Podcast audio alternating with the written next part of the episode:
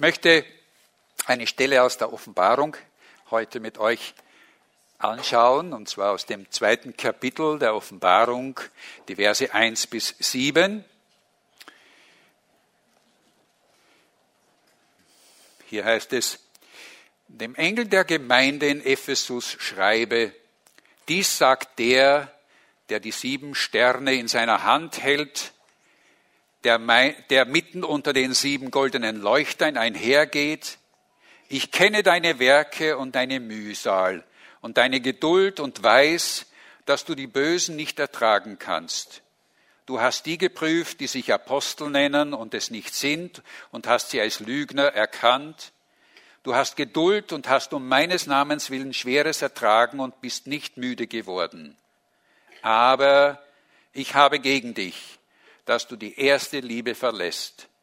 Bedenke, wovon du abgefallen bist, kehre um und tu die ersten Werke, sonst werde ich zu dir kommen und deinen Leuchter von deiner Stelle weg, von seiner Stelle wegstoßen, wenn du nicht umkehrst. Aber das spricht für dich, dass du die Werke der Nikolaiten hast, die ich auch hasse. Wer Ohren hat, der höre, was der Geist den Gemeinden zu sagen hat. Wer überwindet, dem will ich zu essen geben von dem Baum des Lebens, der im Paradies Gottes ist. Vater, wir danken dir für dieses Wort und bitten dich jetzt, dass du unsere Herzen aufmachst, damit wir dich hören, was du auch uns mit diesen Versen, mit diesem Wort zu sagen hast. Amen. Briefe schreiben ist heute nicht mehr so in, nicht? Man schickt sich heute ähm, SMS, E-Mails, WhatsApp und was weiß ich, was noch alles, was es gibt. Ähm, ähm, da ist doch das eine, äh, wie heißt das, diese Friendship, wie heißt diese? Facebook, ja, Facebook. Ich bin nicht im Facebook. Aber Facebook ist, finde ich, etwas Wunderbares. Da kann man ein Bild oder kann man einen Text hineingeben. Jeder kann es dann lesen und jeder, und dann gibt es doch so einen, so einen Knopf, da muss man irgendwo draufdrücken und dann heißt es, gefällt mir. Oder like it, ja. Judy, meine Frau, die, die stellt manchmal Bilder hinein oder letztens hat sie ein Bild hineingegeben und dann zählt sie, wie viele Likes sie bekommen hat. Und letztens, glaube ich, haben wir 80 Likes bekommen. Sie hat gemeint, das war nicht sehr viel, aber ich denke, es ist wunderbar, 80 Leute. Ich weiß nicht, ob wir als Gemeinde auch im Facebook sind, weiß ich nicht. Ähm, ich weiß auch nicht, wie viele Likes es gibt für die Gemeinde. Aber meine Frage ist, würde Jesus auch für unsere Gemeinde gefällt mir antippen? Es wäre doch wunderbar, nicht? Wenn Jesus das machen würde. Wir würden uns doch freuen, wenn er das auch tut. Wenn wir wüssten, was er über unsere Gemeinde sagt. Darum geht es eigentlich heute in unserem Text. Wir haben das letzte Mal, ich habe das letzte Mal mit dem Buch der Offenbarung ja begonnen und da habe ich betont und gesagt, dass die Offenbarung nicht in erster Linie eine Schilderung ist von Ereignissen, die auf uns zukommen werden und vor denen wir uns fürchten müssen und äh, in Acht nehmen müssen, sondern dass es eigentlich, dass die Offenbarung eigentlich eine, eine Offenbarung, eine Beschreibung des auferstandenen Jesu ist. In seiner Macht, und in seiner Herrlichkeit, wie er über den Tod gesiegt hat am Kreuz und wie er die Herrscher und die Mächte dieser Welt in seiner Hand hat und was diese, diese Errungenschaft, die Jesus am Kreuz geschafft hat, für uns ganz persönlich bedeutet. Darum ist es das letzte Mal gegangen, wenn ihr euch noch erinnert. Was es für uns bedeutet in den Herausforderungen und in den Bedrängnissen auch unseres Lebens. Heute geht es um eine andere Frage. Es geht heute nicht darum, was Jesus für uns bedeutet, sondern um die Frage, was bedeuten wir, jeder Einzelne und als Gemeinde für Jesus?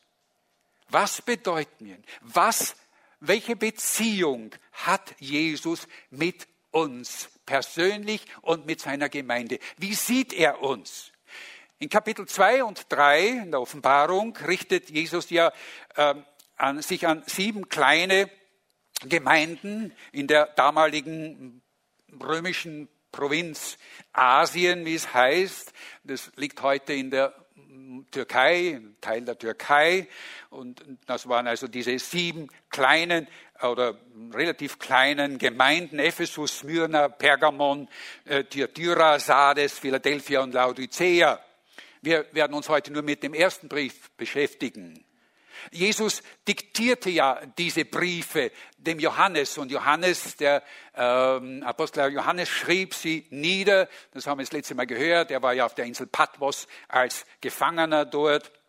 Und jedes dieser Briefe richtet sich an eine Gemeinde. Und wir sehen plötzlich diese Gemeinden in diesen Briefen durch die Augen Jesu, was sie ihm bedeuten, was er an ihnen gefällt, was ihnen gefällt und was er ihnen aber auch zu sagen hat. Nun, diese sieben Gemeinden, die, an die sich diese Briefe richtet, waren ja nicht die einzigen Gemeinden damals in dieser Gegend. Und da gab es noch andere Gemeinden, die Gemeinde in Kolossee zum Beispiel, wo der Kolosserbrief sich dran richtet, die Gemeinde in Troas, in äh, Lystria und, und einige mehr. Aber diese sieben Gemeinden äh, sind so etwas, was er diesen sieben Gemeinden sagt, sind so etwas wie, ja, damit meint er eigentlich alle anderen Gemeinden. Das wird sehr deutlich, nämlich in diesem letzten Vers, in Vers 7, wo es heißt, wer Ohren hat, der höre, was der Geist den Gemeinden zu sagen hat. Den Gemeinden. Und das sind, damit sind die Gemeinden gemeint, ich denke, von Beginn überhaupt der Gemeinden, von, von den ersten Pfingsten bis heute. Also auch wir, auch wir heute als die FCG, als die Freie Christengemeinde in Graz im 22. Jahrhundert, auch wir sind mit diesen Briefen gemeint. Und das Erste, und es ist wieder so wunderbar, das Erste, was uns hier beschrieben wird, ist, was Jesus, was Jesus in diesen Gemeinden, in seiner Gemeinde, äh, was er hier sieht, was sie ihm bedeuten.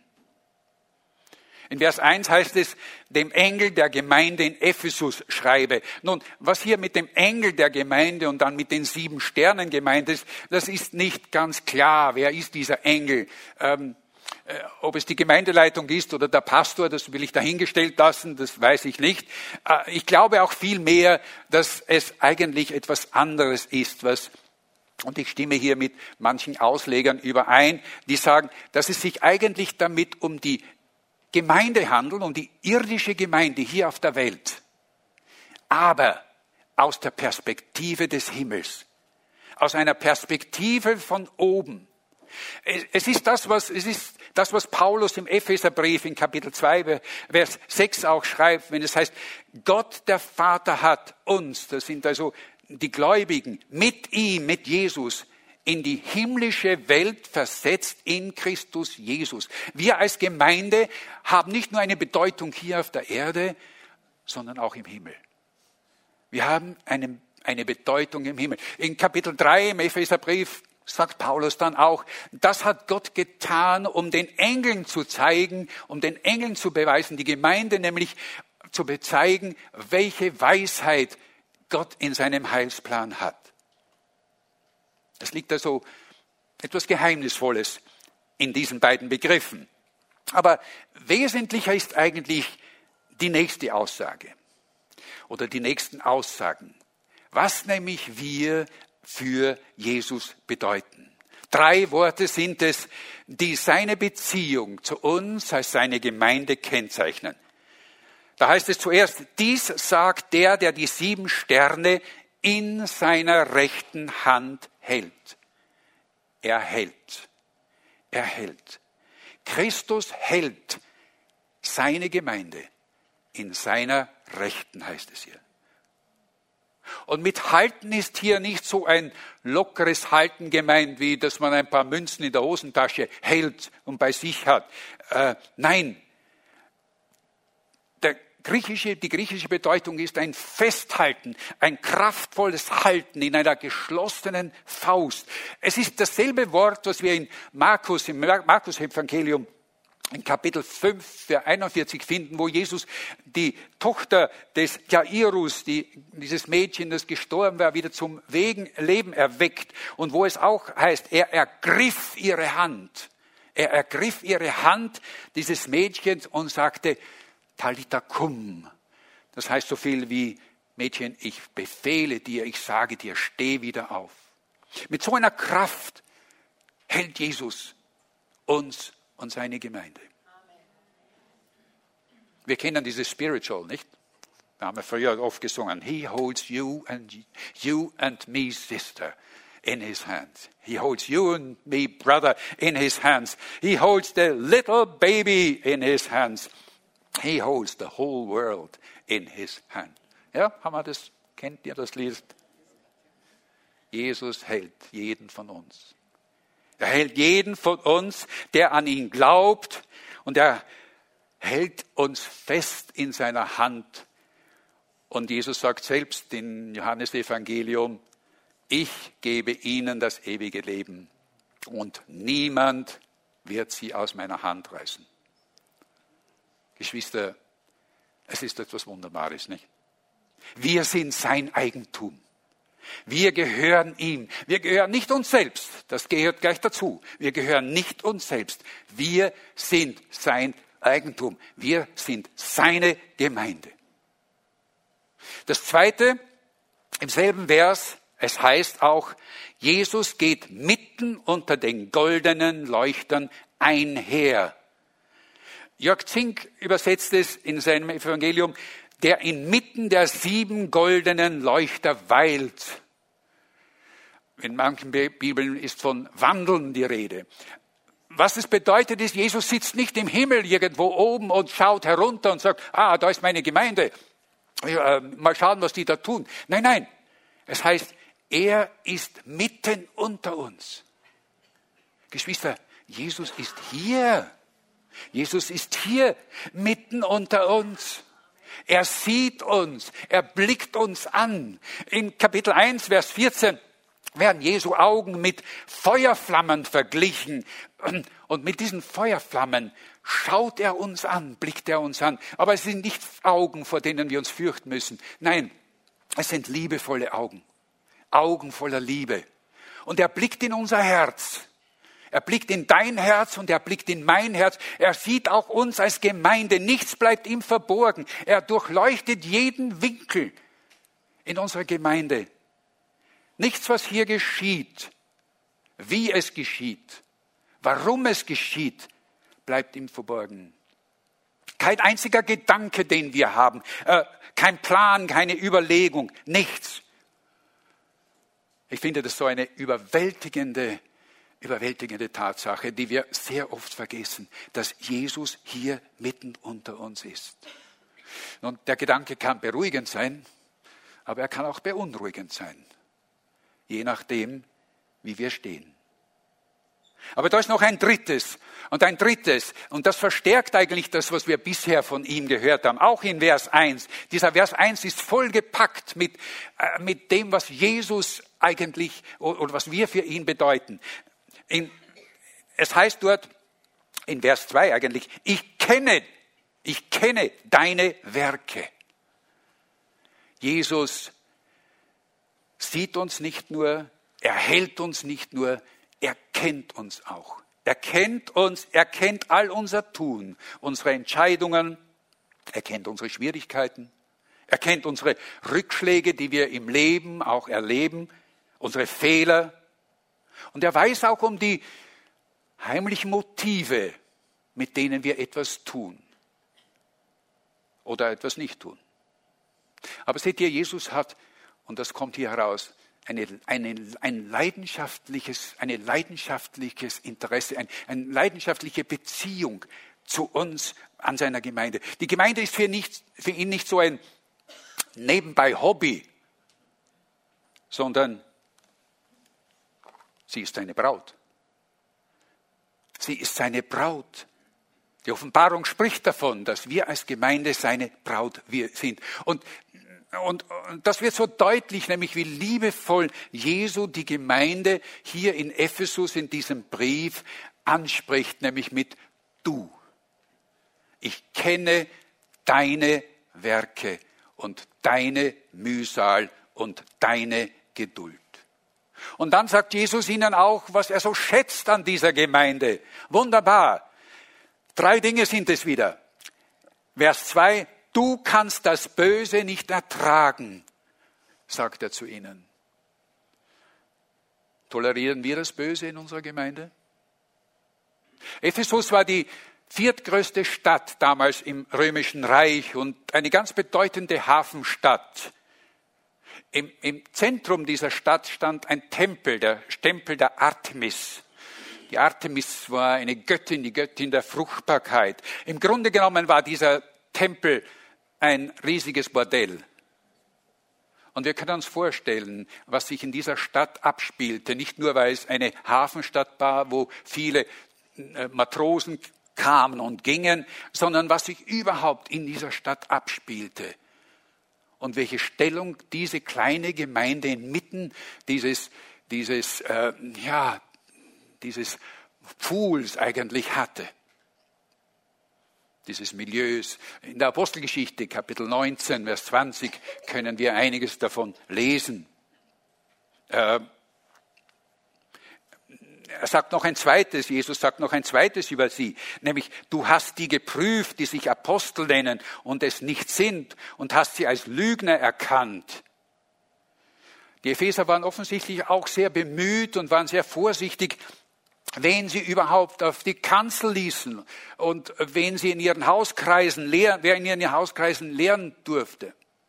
Es ist heute schon viel schwieriger, viel schwieriger nämlich ähm, diese falschen Apostel äh, zu finden, wenn wir an all die, ähm, ja, wenn wir daran denken, was es heute mit dem Internet, was es hier für biblische Lehrer gibt.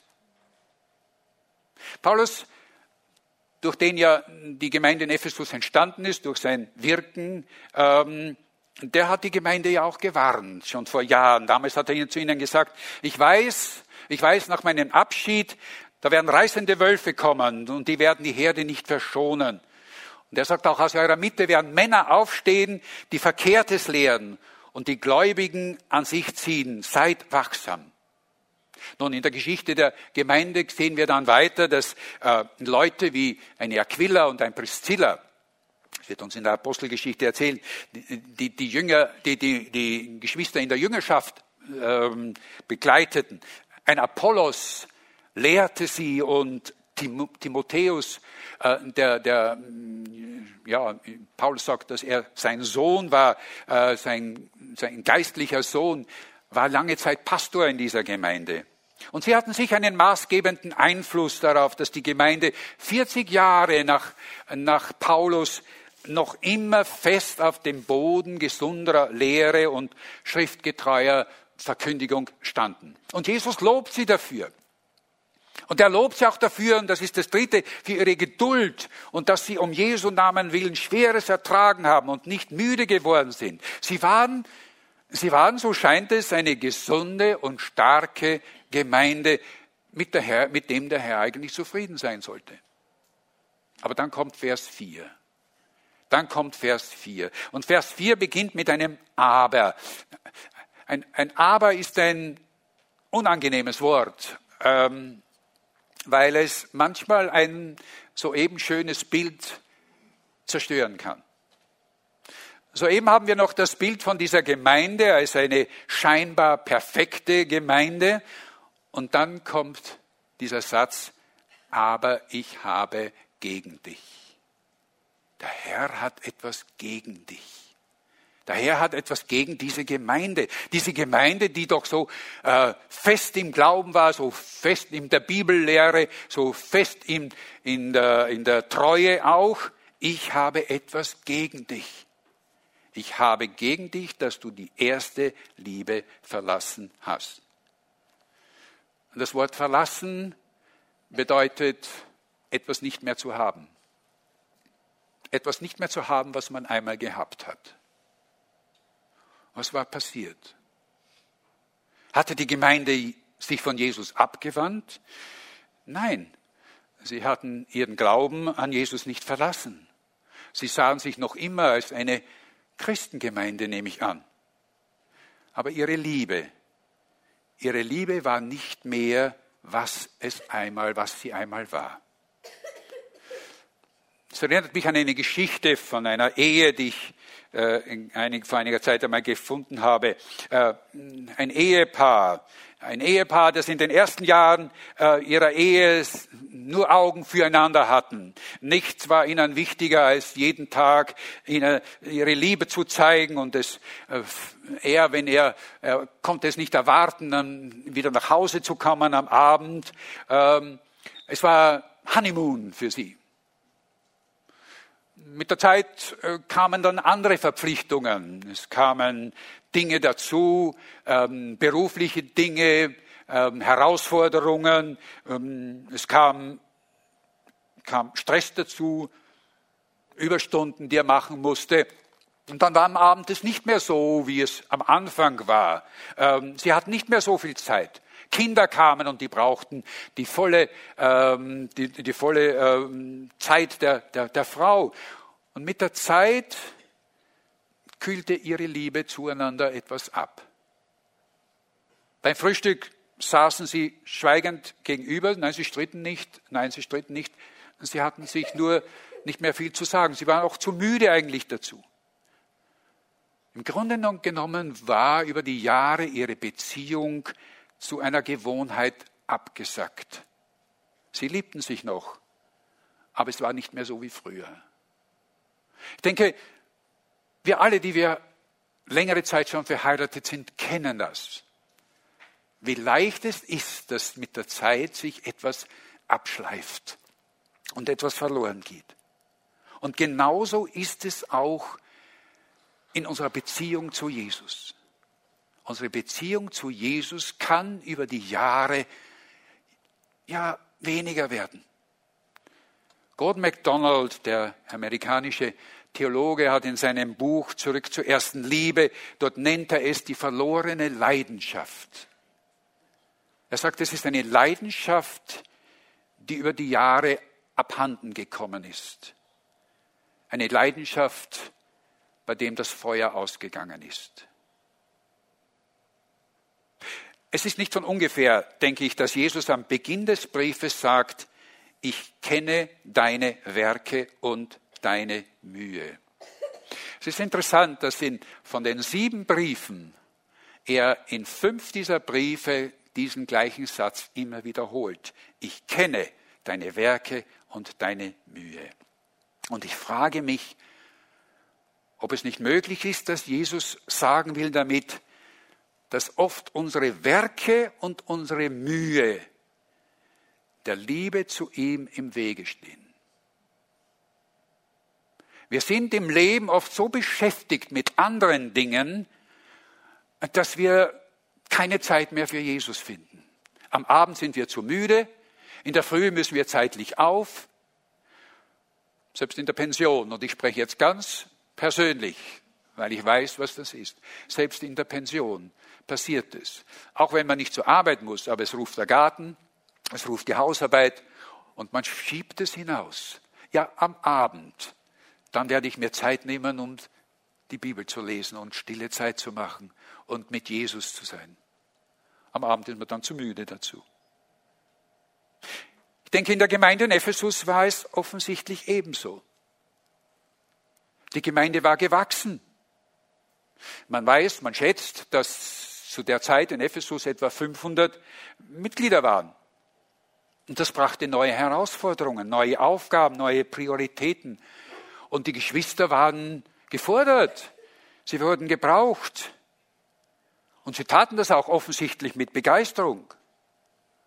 Aber in all diesen Werken und Bemühen blieb etwas auf der Strecke. Die erste Liebe für Jesus. Ist das auch der Fall bei uns?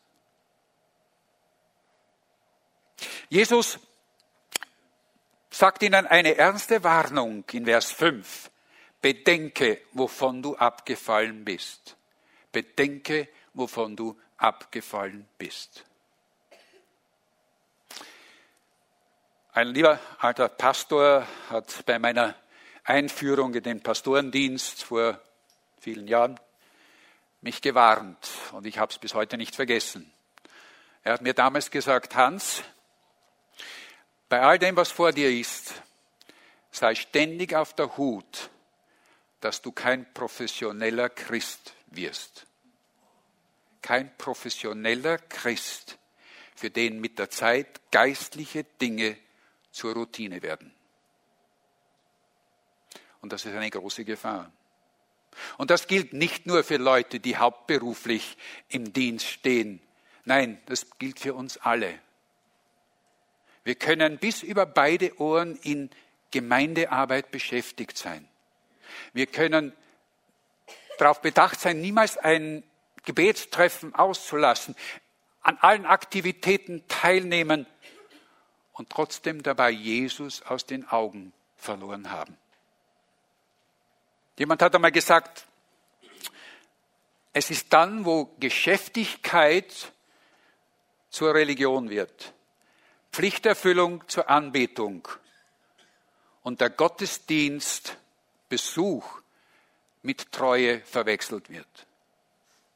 Seht ihr, man kann im Gottesdienst sitzen, die Predigt hören, am Abendmahl teilnehmen und doch geistlich leer und kalt sein. Äh, wir haben in der, äh, am, am Anfang hast du diesen Vers aus Zacharia gezählt, wo die Israeliten gefragt haben, äh, ob sie noch immer fasten sollen. Und Jesus sagt zu ihnen, das habt ihr jetzt schon 70 Jahre getan, aber für wen habt ihr gefastet? Habt ihr wirklich für mich gefastet? Wie viele Jahre feiern wir das Abendmahl? Feiern wir es wirklich? Ist Jesus wirklich in der Mitte? Ist mein Herz dabei, wenn ich das Brot nehme und den Wein trinke? Oder ist es Routine geworden?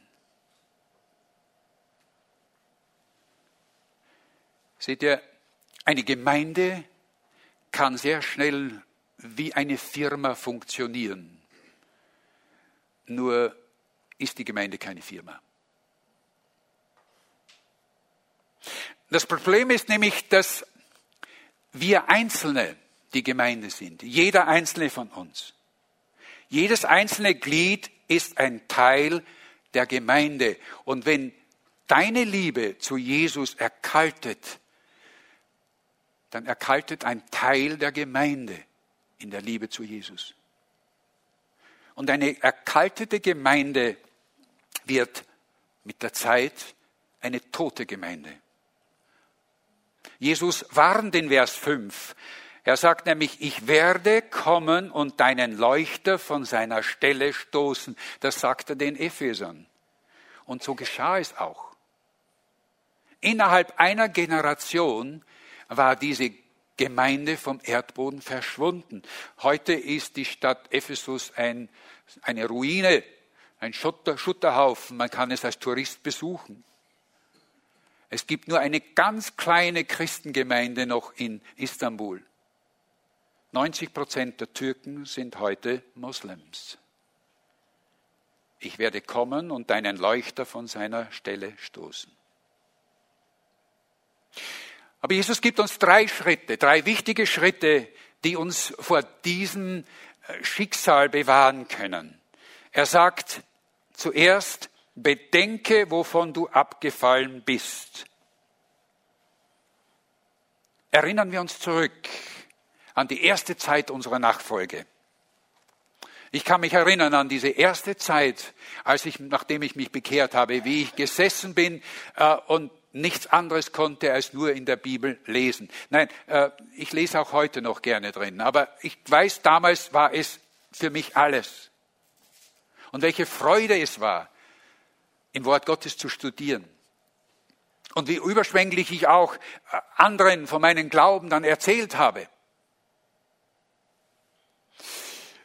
Und zurück zu dieser Geschichte von diesem Ehepaar, äh, bei dem die Liebe etwas abgekühlt war. Eines Abends äh, wartete der Mann auch wieder, dass seine Frau nach Hause kommen würde oder zu Hause wäre, äh, um für ihn das Abendessen zu haben. Aber sie war nicht da.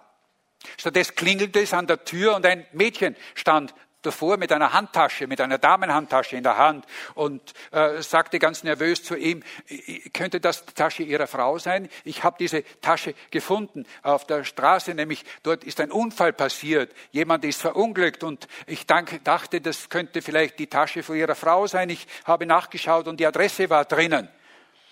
Äh, der Mann war plötzlich ganz erschrocken und seine Gedanken, die arbeiten Fieber. Er rief die Polizei an und die bestätigte, ja, es ist tatsächlich ein Unfall passiert. Eine Frau ist niedergestoßen worden und schwer verletzt im Krankenhaus. Den Namen konnten ihm die Beamten nicht sagen, nur dass sie eben im nächsten Krankenhaus wäre. Und er rannte zum Taxistand und er äh, nahm ein Taxi und ähm, fuhr dorthin und die Handtasche hatte er mit sich.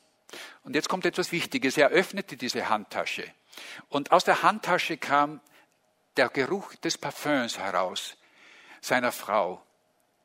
Und er plötzlich erinnerte er sich, plötzlich wurde ihm bewusst, wie lange er eigentlich neben dieser Frau schon jetzt gelebt hatte, ohne dass er diesen Geruch auch wirklich wahrgenommen hatte.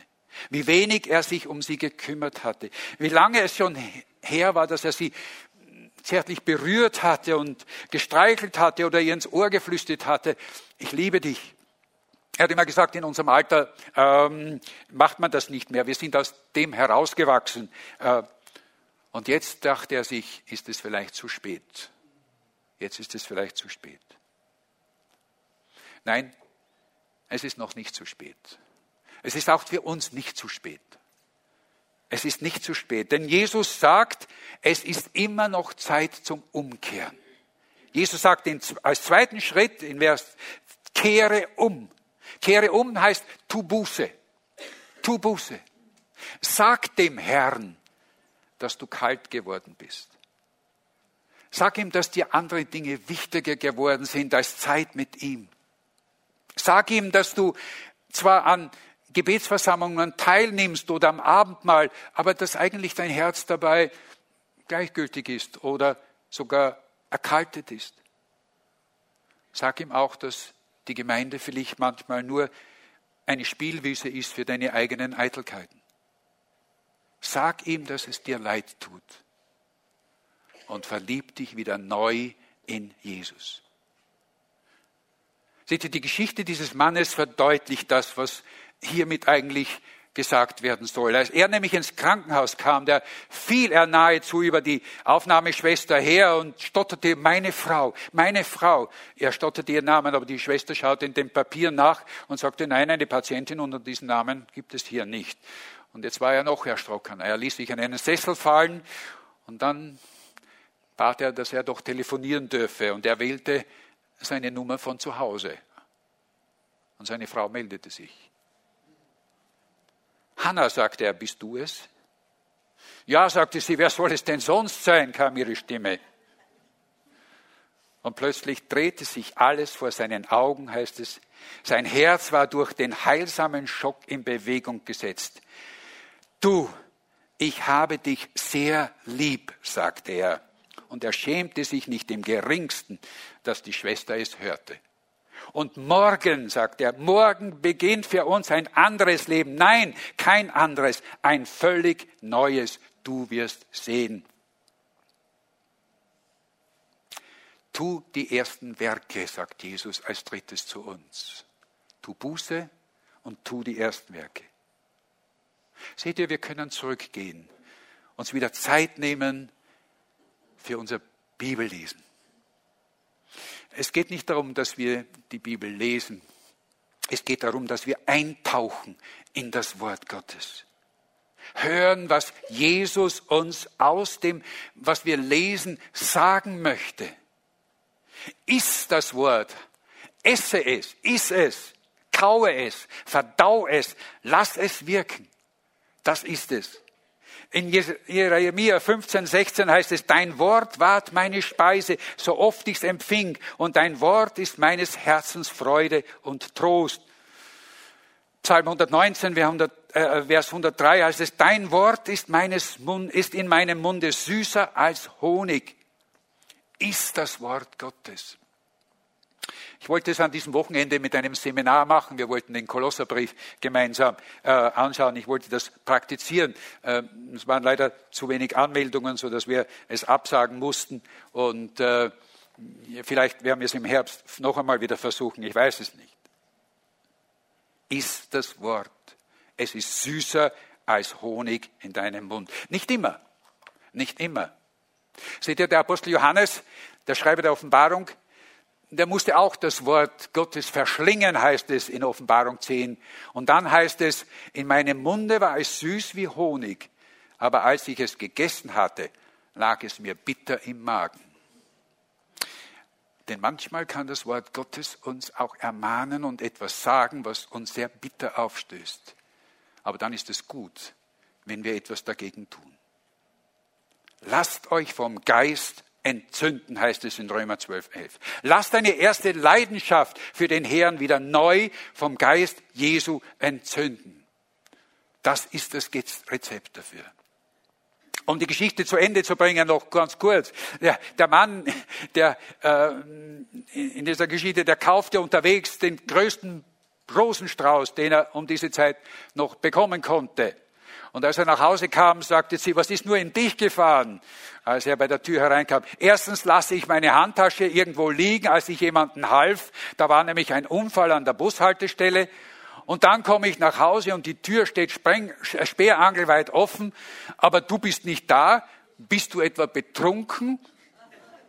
Nein, sagt er. Nein, nur froh. So froh wie schon lange nicht mehr. Komme zum Schluss. Ich komme zum Schluss. Jesus Christus liebt uns. Jeden Einzelnen heute. So wie wir da sind, liebt er. Er liebt dich, er liebt dich, er liebt mich, er liebt die Gemeinde, er liebt die FCG Graz. Er liebt uns so sehr, dass er bereit war dafür, sein Leben zu lassen, damit wir leben sollten. Die Frage, die er uns heute stellt, ist, lieben wir ihn auch so? Lieben wir ihn auch so? Eine Frage, die er Petrus stellte, nachdem Petrus ihn ja, wie wir wissen, schändlich verleugnet hatte. Und Jesus sagte zu ihm, Simon, Sohn des Johannes, hast du mich lieb? Dreimal stellte er ihm diese Frage. Und dreimal antwortete Petrus, ja Herr, du weißt, dass ich dich lieb habe. Jesus stellt diese Frage jetzt uns. Und wie wirst du antworten? Seht ihr, niemand von uns kann aus einem geistlichen Guthaben aus der Vergangenheit leben. Es nützt nichts, wenn wir vor sechs Monaten oder vor sechs Jahren oder vor 20 Jahren für Jesus brannten. Nein, was heute zählt. Was heute zählt.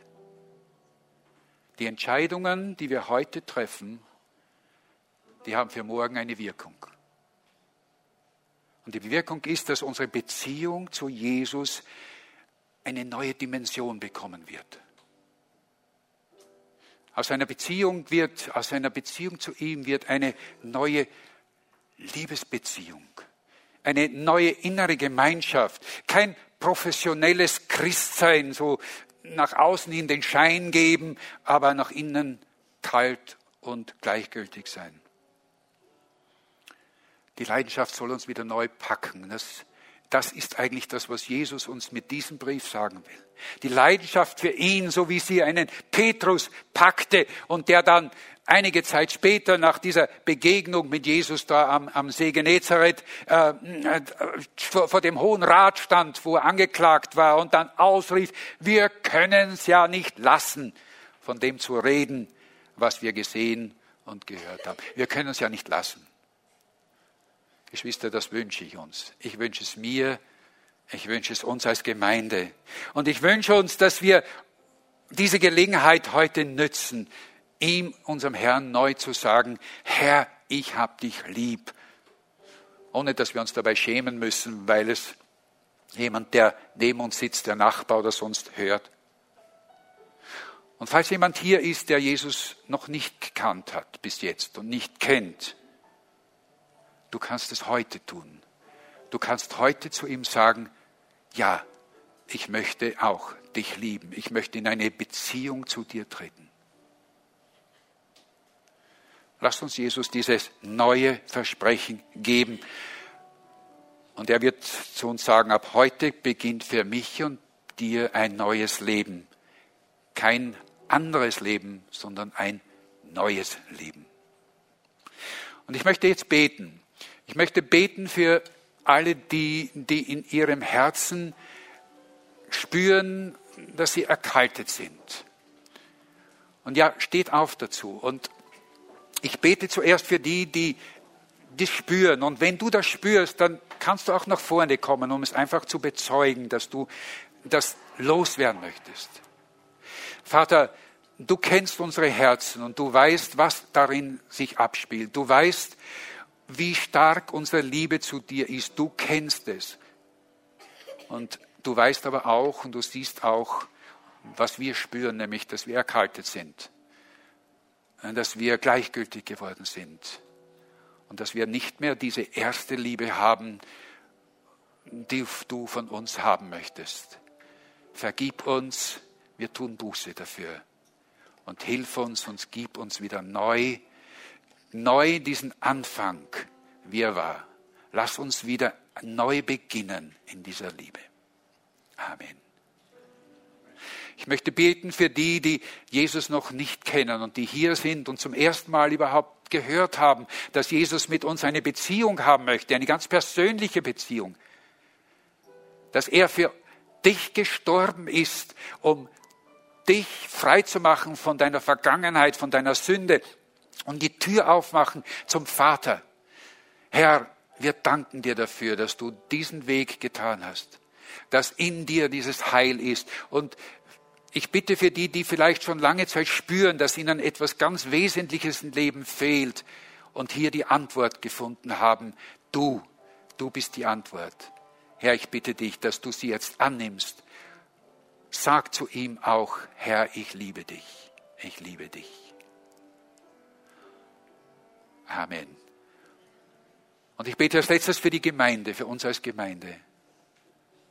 Herr, danke für diesen Brief, der uns deutlich macht, wie sehr du diese Gemeinde liebst, wie du jede Gemeinde liebst, aber diese Gemeinde hier, unsere Gemeinde, dass du sie festhältst in deinen Händen, dass du hier bist, gegenwärtig. Lass uns das nicht vergessen, Herr, dass du hier bist und dass du weißt um unsere Werke und unsere Mühe und um alles. Aber hilf uns dabei, dass wir in all diesem Tun, dass wir in all diesen Werken dich nicht verlieren, dich nicht vergessen, diese erste Liebe zu dir. Denn ohne diese Liebe, Herr, wissen wir, dass alle die Werke, all das Tun dieser Gemeinde sinnlos ist. Lass uns diese Warnung ernst nehmen, wo du sagst, euer Leuchter kann auch von seinem Stand gestoßen werden. Bewahre uns davor. Bewahre uns davor als Gemeinde. Und segne uns jetzt, wenn wir ja in einer neuen Beziehung zu dir ab heute in den nächsten Tagen beginnen. Wir loben dich, wir preisen dich als unseren gemeinsamen Herrn. Niemand sonst, haben wir am Anfang gesungen, berührt unser Herz so wie du. Berühre es wieder ganz neu. Amen. Amen. Amen.